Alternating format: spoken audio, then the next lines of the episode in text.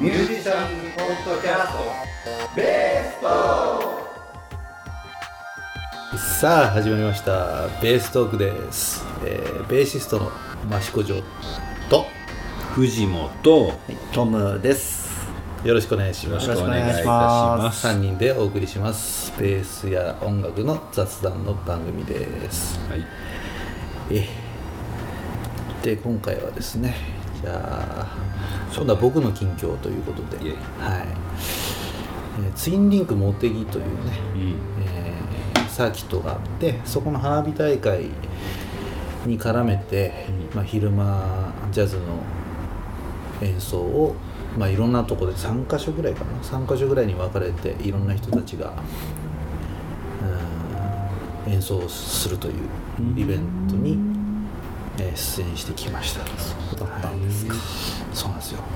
まあね暑かったんですけどちょうど日はねそんなに出てなくて、うん。ね、連日35度超えてる感じでね、うん。そう。その時は割と30度ぐらいだったのかな。あ、じゃあよかったですね。まあ暑いんだけど、なんとかなったみたいな、え、サーキット、ツインリンクモテギってサーキットでしょ、うんうんうんサーキットの何？中？どう？えっとねサーキットもあるんだけど、うん。結局ササーキットの周りが、まあ、でかいでかい森森のような、まあ、遊べる施設がたくさんあって、なんかムササビみたいにこうクーってあそうそうそれもあった。うんうんうんうん。あ、じゃあその外の公園的な？そうそう公園みたいなところに、まあ、カート場があったりとかねちっちゃいポケバイの電動のポケバイが子供乗って走れますよっていうのがあったりとか、まあ、その時は屋台がたくさん出たりとか、うんまあ、レースやってない時でも多分いろんなアトラクション、うん。うん。えっとアスレチックとか。うん。水遊びできんのかな？まあいろんなところがあるんですけど、まあ、とにかく暑かったんで、うん。あのうちらの演奏してるとこと別に2箇所ぐらいあったんですけど、うん。1箇所見に行ったけどもう1箇所どこでやってんだろうみたいな状態で、あ 暑くてねもうとりあえず控えに戻って進んでたっていう感じですけどね。あのあのトラックのあの横がパカって開くやつあるじゃないですか。うんうんうん。あれにステージ組んでやったみたいな感じでね、あれ便利ですよね。ね。うん。そう。やっぱ昔ベンチャーズバンドの手伝いしてる時にやっぱそのトラックで一回やったことがあって、ね、結構なんか、ね、高いとこから見下ろす感じでもねうん気持ちいいし、そうそうそう。うん。まあ、気持ちよく演奏してまいりました、えジャズ。ジャズですね、はい、え何分ぐらいやったんですか？うーん30分を3回っていうのを3組で回してたんでで1時間半のステージを3回みたいな3バンドうん。分かりづらい。あじゃあずっと音は鳴ってる感じそうですね。そうそう間にまあ1時間ぐらいの休憩を挟みつつうん。3グループで1つのステージ。ってのをあと2つ。2箇所でやと。る昼間を昼間。そうですね。昼間、うん、昼間12時前後ぐらいから6時ぐらいまでまあそれから花火。そうそうそう。あそうだったんだ。でそこからビッグバンドの演奏があって、えービッグバンドの演奏を皮切りにそこから花火大会に突入するっていう感じ。あそう。いう演出なん。だ。それは多分サーキットの方でやってたのかな。う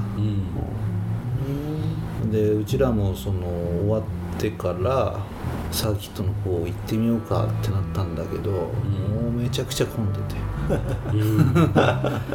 であの出演者一応ねこうパスみたいのがあって、ん。ここからスタジオの中入れますよみたいな見せれば大丈夫だよっていうのを、まあ、一緒に行ったね、えーあるドラマーと夫婦でねその3人で見に行ったんですけど「あ私たち遅刻したからもらってない」とかつって言い出してで混んでるし嫌だねってなって じゃあ帰ろっかっつって帰ってきちゃって。そう。でまあ帰りにねその駐車場、うん。うん。からまあ帰る時にちょうど上がってったの見たらものすごいでかいね、えー近くでねいい感じになってたんで、うん。それを見ながら帰ってきちゃいました。うん。あれですね。考えてみたら宇都宮の花火大会と同じ日ですよね。そういうことですね。ですよね、うん。あまり宇都宮の人はなんか宇都なんかね。宮花火大会っていうなんか頭が。同じ土曜日です土曜日か。俺が行ったの日曜日なんで。あ日曜日か。あそうかそうか。翌日か。うんそうそうそう。ね宇都宮の花火大会はもう大雨でねどうなるのかなっつったらちょっと時間ずらして始まってね無事終わったみたいで。へあそんなそんな降ってたのかな？よく知らないけど、なんか降ってたとは言ってますね。夕方ちょうど降ったのかな。うちの近所は全然降ってなかったな、中止かと思ったけどうん。やったみたい。あなテレビでちょろっと見てたらそんなこと言ってました。噂を聞きました。あそう。かそれ翌日だったですね。そうそうそうそう。なるほど。でも初めてってことですか？今年毎年出られてるんですか？そのツインリンクのイツイベンリンクのあのすね。多分音楽系のイベントは多分年々いろいろ形が変わってきてて、あーそうなんうん。今年も、まあ、去年から比べたらちょっとグレードアップしてこんな風にやりましょうみたいになってきてね、まあ、来年またさらにパワーアップしてお送りするんじゃないかと思いますけど、うんだからもう本当ね早い時間から結構家族連れがもうわんさかねもう日よけを作り、ね、レジャーシート引いてもう子供はもう水浴びてキャーッつってね大人はビール飲んで、えーいいなって感じでね。あそこって最寄り駅ってあるんですか？最寄り駅駅はね。駅は一応茂木のあのねあ竜ああれですよ。あのこっちの JR とかじゃないですよねあーこはね。そうそう。烏山線とかそうい。うや茂木とあのでしたっけ？そうそうそうそう。あ SL? SL SL が通るとこです。なるほどなるほちょっとあそこにそのどマシマシコとか取るじゃないですか。そうそうそうそうそうね。真岡まで行かないと多分行かないですよねあのやっぱホンダ系の施設ってことですよね。ああそうです。もちろん。ですよねだから車もなんか展示してあったりして。そうですね、で前まではあのカートってあの、ね、インディーか、うん。インディーのレースも呼んでたらしいんですけどなんかね震災でやっぱりレースコースに亀裂が入っちゃって。でなんかあの何ミリとかの亀裂とかでもやっぱりスピードが速いから、うん。そこで車が跳ねちゃうんでうん。全部張り替えないとインディーのレースはできない。っていうことへでー。ちょっと今はじゃあやめようかっつってやってないらしいですあけどね。そうなんですか、へそう。主催の方にそんな話を聞いて。ーううん。んそっかまあ他のイベントは結構やってるみたいでね、うん。ああこんな遊べるとこあるんだねつって。うん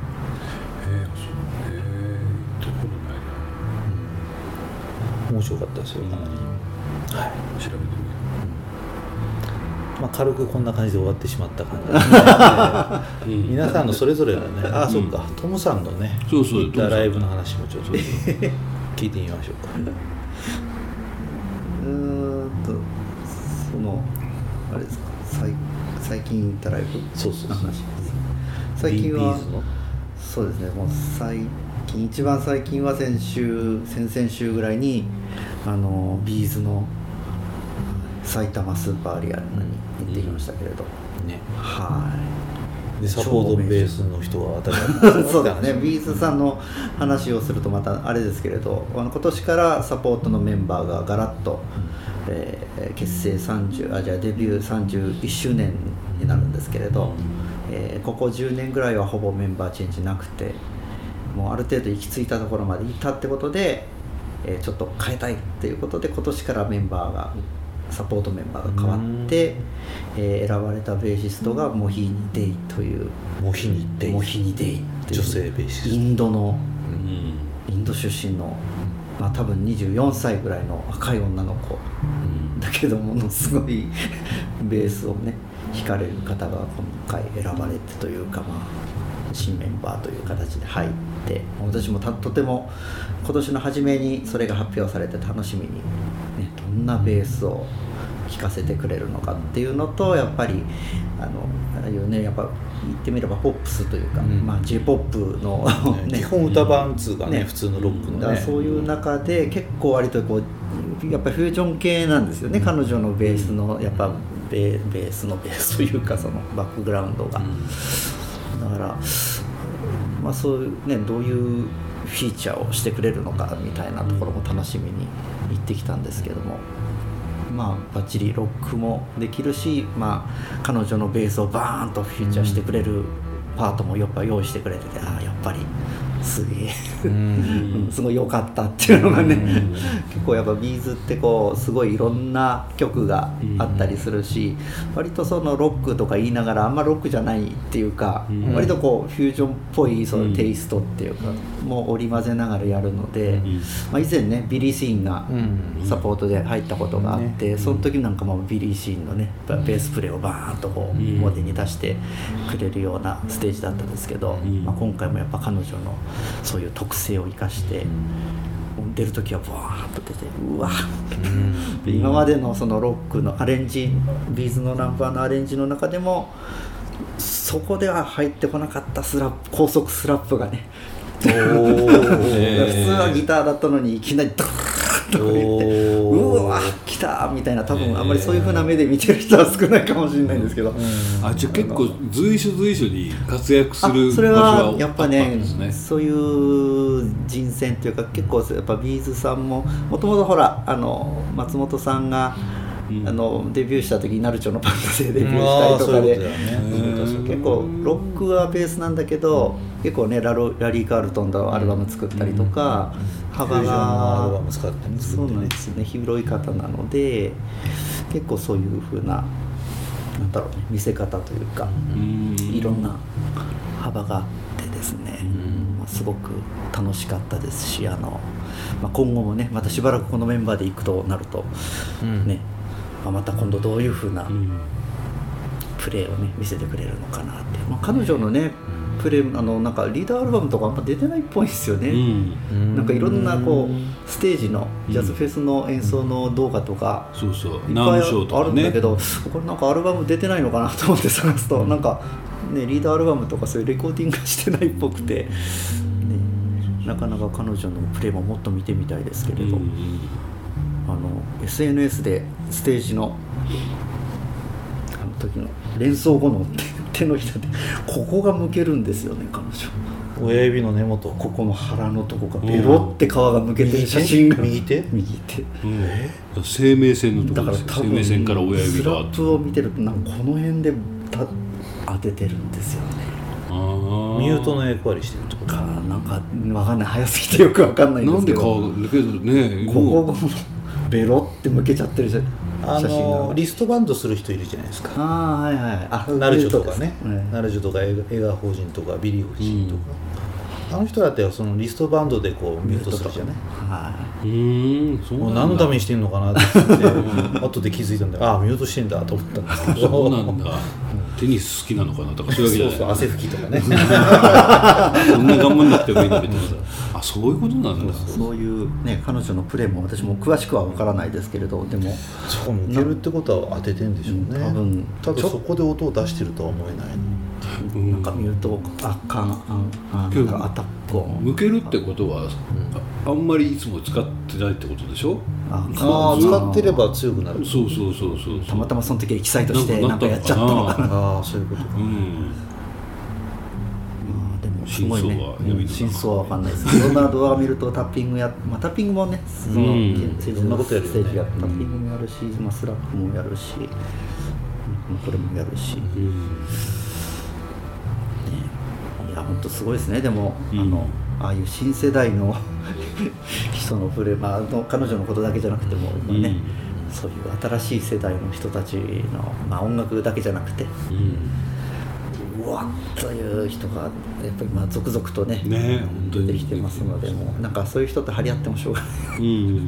まあでも それはねだって人類の歴史ではずっとそうなわけでしょ。だから、ね。最近の若い者はってずっと前から言ってるわけじゃないですか。ね新しいのが出てくるとかねそういうことだから。だってウルトラ C だったわけですもんね、うん。今 H 難度とか言うんです かウルトラ H まで。ウルトラ H すごいね10点満点とかじゃ足んなくなってきちゃったんだろうね、すごいですよ。なんかビーズサンドコンサートって取れないって言うじゃないですかよく、ああまあでもファンクラブなので、うん。もう大優体先的に。はい、へもえう告知が来たらポンと申し込んで、まあ大体はいけると思います。へえすごい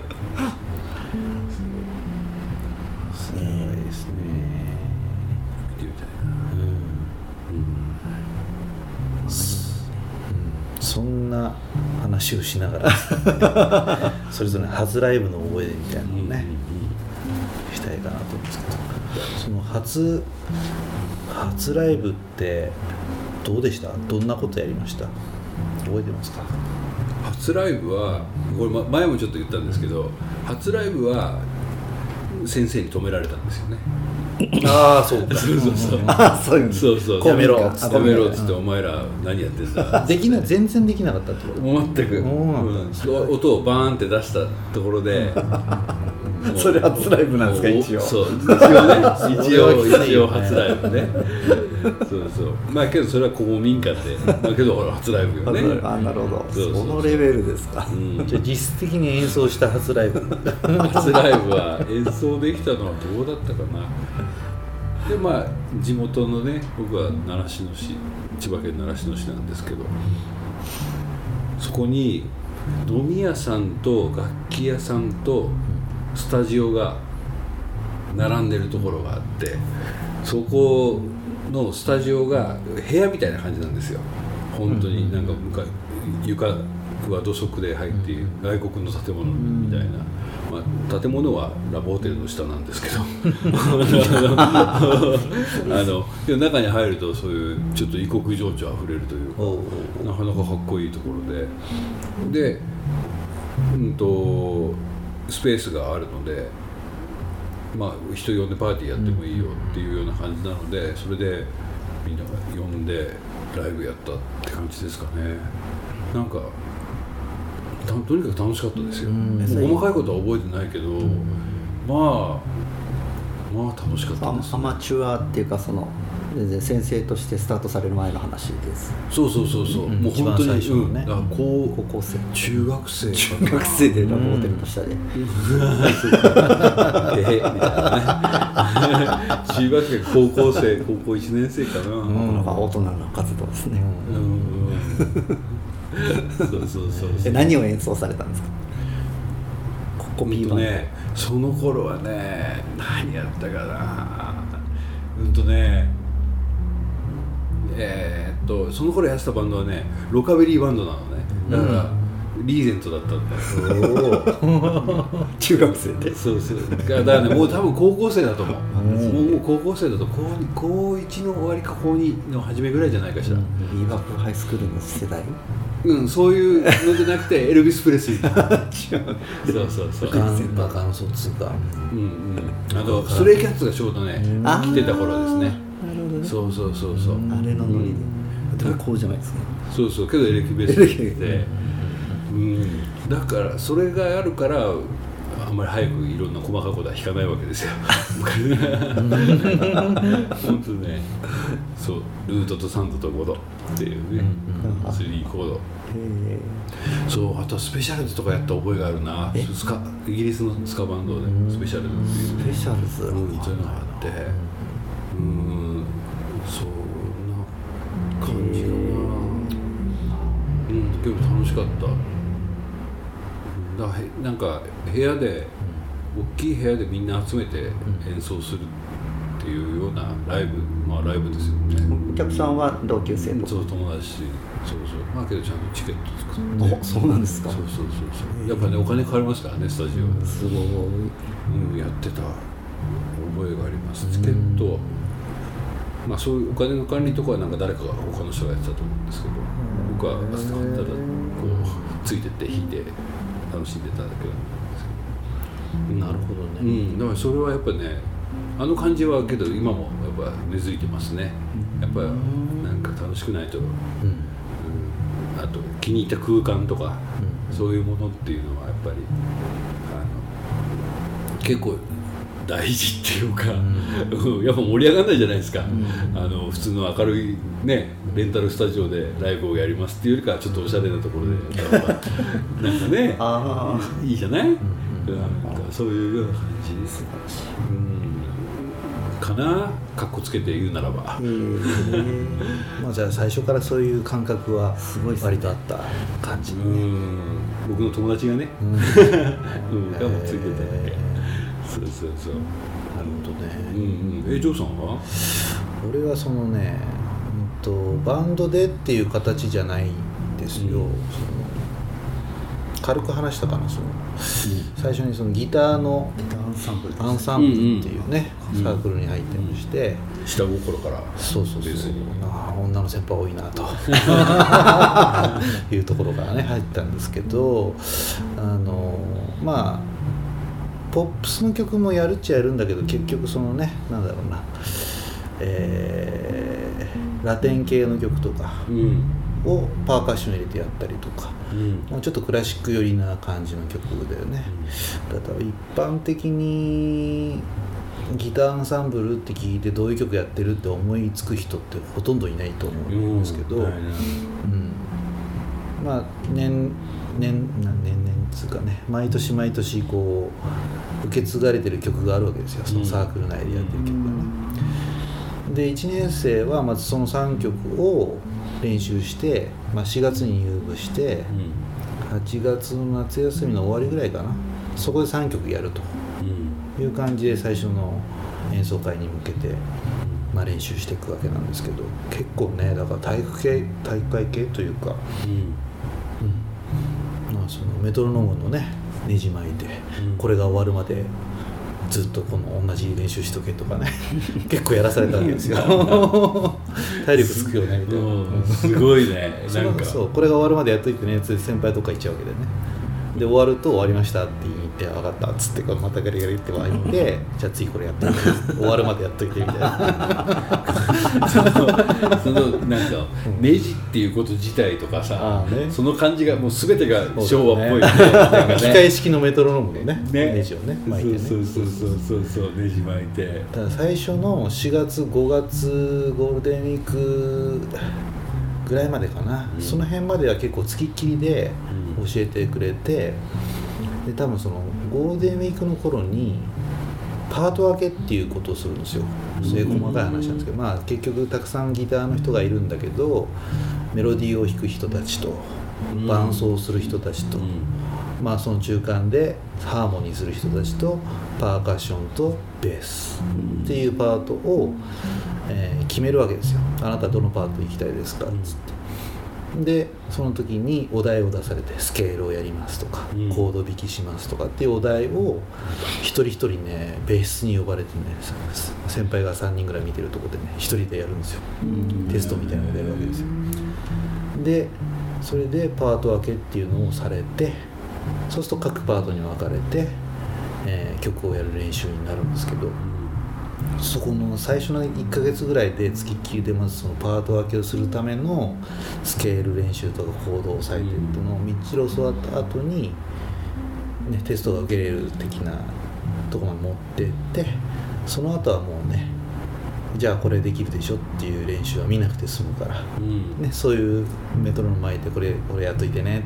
でその間に自分たちの練習に行くわけですよね、うん。上級生はねだからうまいこと機能してたんだなと思うんですけどね、だから今考えたらだって入部して3ヶ月ぐらいでね3曲ステージ踏ませちゃうわけだから、うん。うん相当練習しないといけなかったんだろうなと思うんですけどね、で結構もう土日も結構やったりとかしてほとんど休みなく毎日やって、で夏休みのその日に3曲演奏してね、まあ、結構なクオリティでできて、うん、結構感動した覚えがあるんですよね、それはベースとして？うん、それはギターです。最初の1年生、そうです。1年生の時ギターです。で2年生に上がる時にやっぱりその今度は執行学年になるのであの役割を決められるわけです。あなた部長ですとかパートリーダーですとか。でそこでまあ指揮者になったので ギター弾かなくていいわけじゃないですか。簡単にじゃあベースじゃなくて。でその時にちょっとベースをね遊びで弾いてまして。あえあでも指揮者だったんですか？指揮者アンサンブルの中でそうなんですよ、えというえことはやっぱり一番指揮者ってことはうん。中心の中心ってことですよね、まあまあ社長タイプな、まあ部長がいてコンダクターがいてっていう感じなのでまあなんでしょうね。こいつはできるぞうん僕のそのサークルの中ではそのコンダクターって人はちょっと怖めな立場にいてとそのキャラお前らがこの野郎ってやっといて部長が並べるっていうね。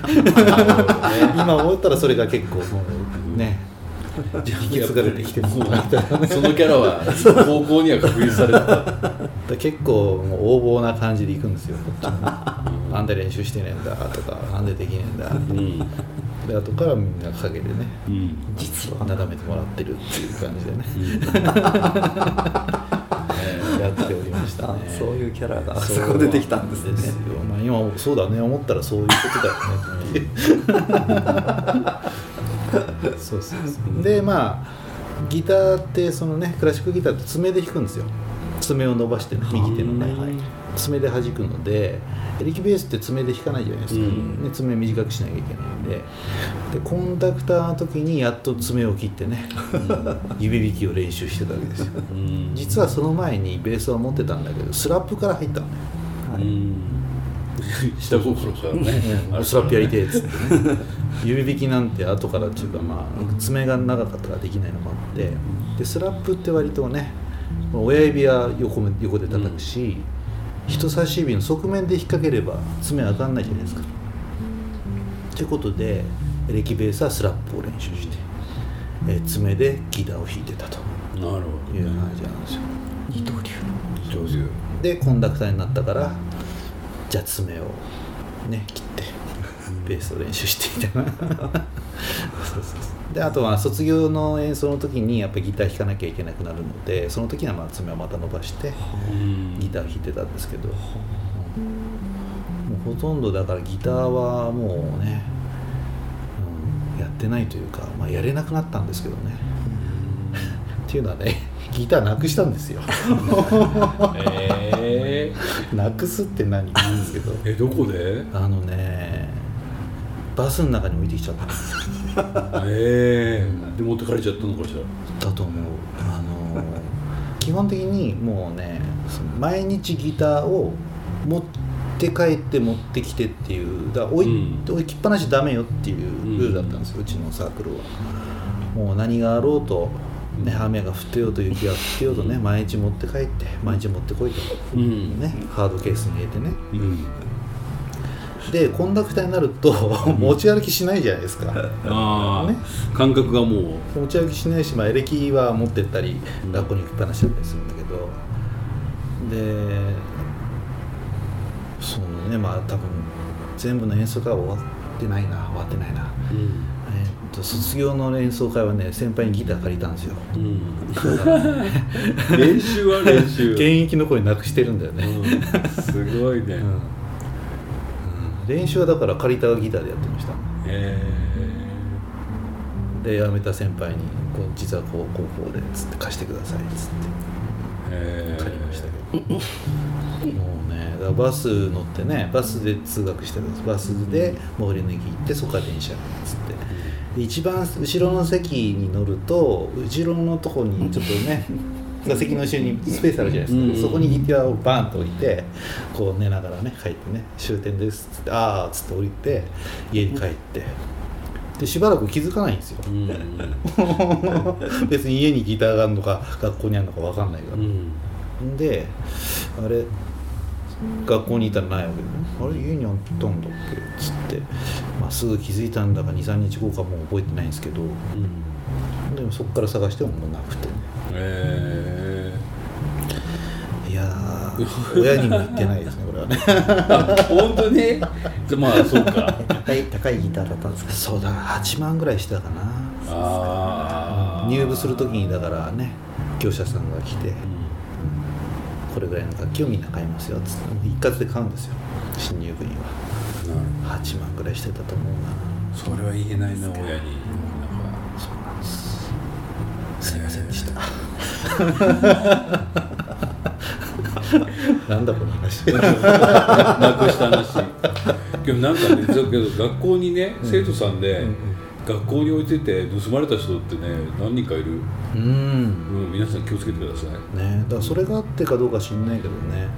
うん。必ず持って帰ってねっていうのがあったんですうん、いよ、や本当本当持って帰った方がいいよ。持って帰ってもなくす人いますけどね。えバス会社とか電話してもダメだったの、へうんしたと思うよ当時。えそう。ないわって思ってうん。まあでもねギター本当にやりたかったらね、まあ、買ったりなんだりするんだろうけどあんまり未練はなかったのかなと、もう裏ベースやるでいいからみたいな。ことですよね。ところですね。なんか逆逆の話ですけど、たまにベースを持たないで出かける時に電車でこう移動してて、あっあベースがないってわざわっていうのがね結構な率でありますよ。あるあ今日ないんだないんだっつって。夢とかでない？でなくす夢とか。夢。なんだろうな、俺なくす夢と、すげえいい楽器を買った夢と、壊れる夢を見ましたそれなんかまた答えがあるんですかそれ、うん。ね、この前僕全然関係ないですけどこの前夢で2回殺されましたよ。2回死ぬ。もう2回死にました。死んでなかったんじゃない1回。そうそう一晩で2回殺されましたよ。すごいね松田優作並みですね。そうそうよくわかんないけど。よくわかんない。まあよくわかんない。はいまあ、そんなところでね話がまとまったところでまた次回としたいと思います。ありがとうございました、はいありがとうございましたありがとうございました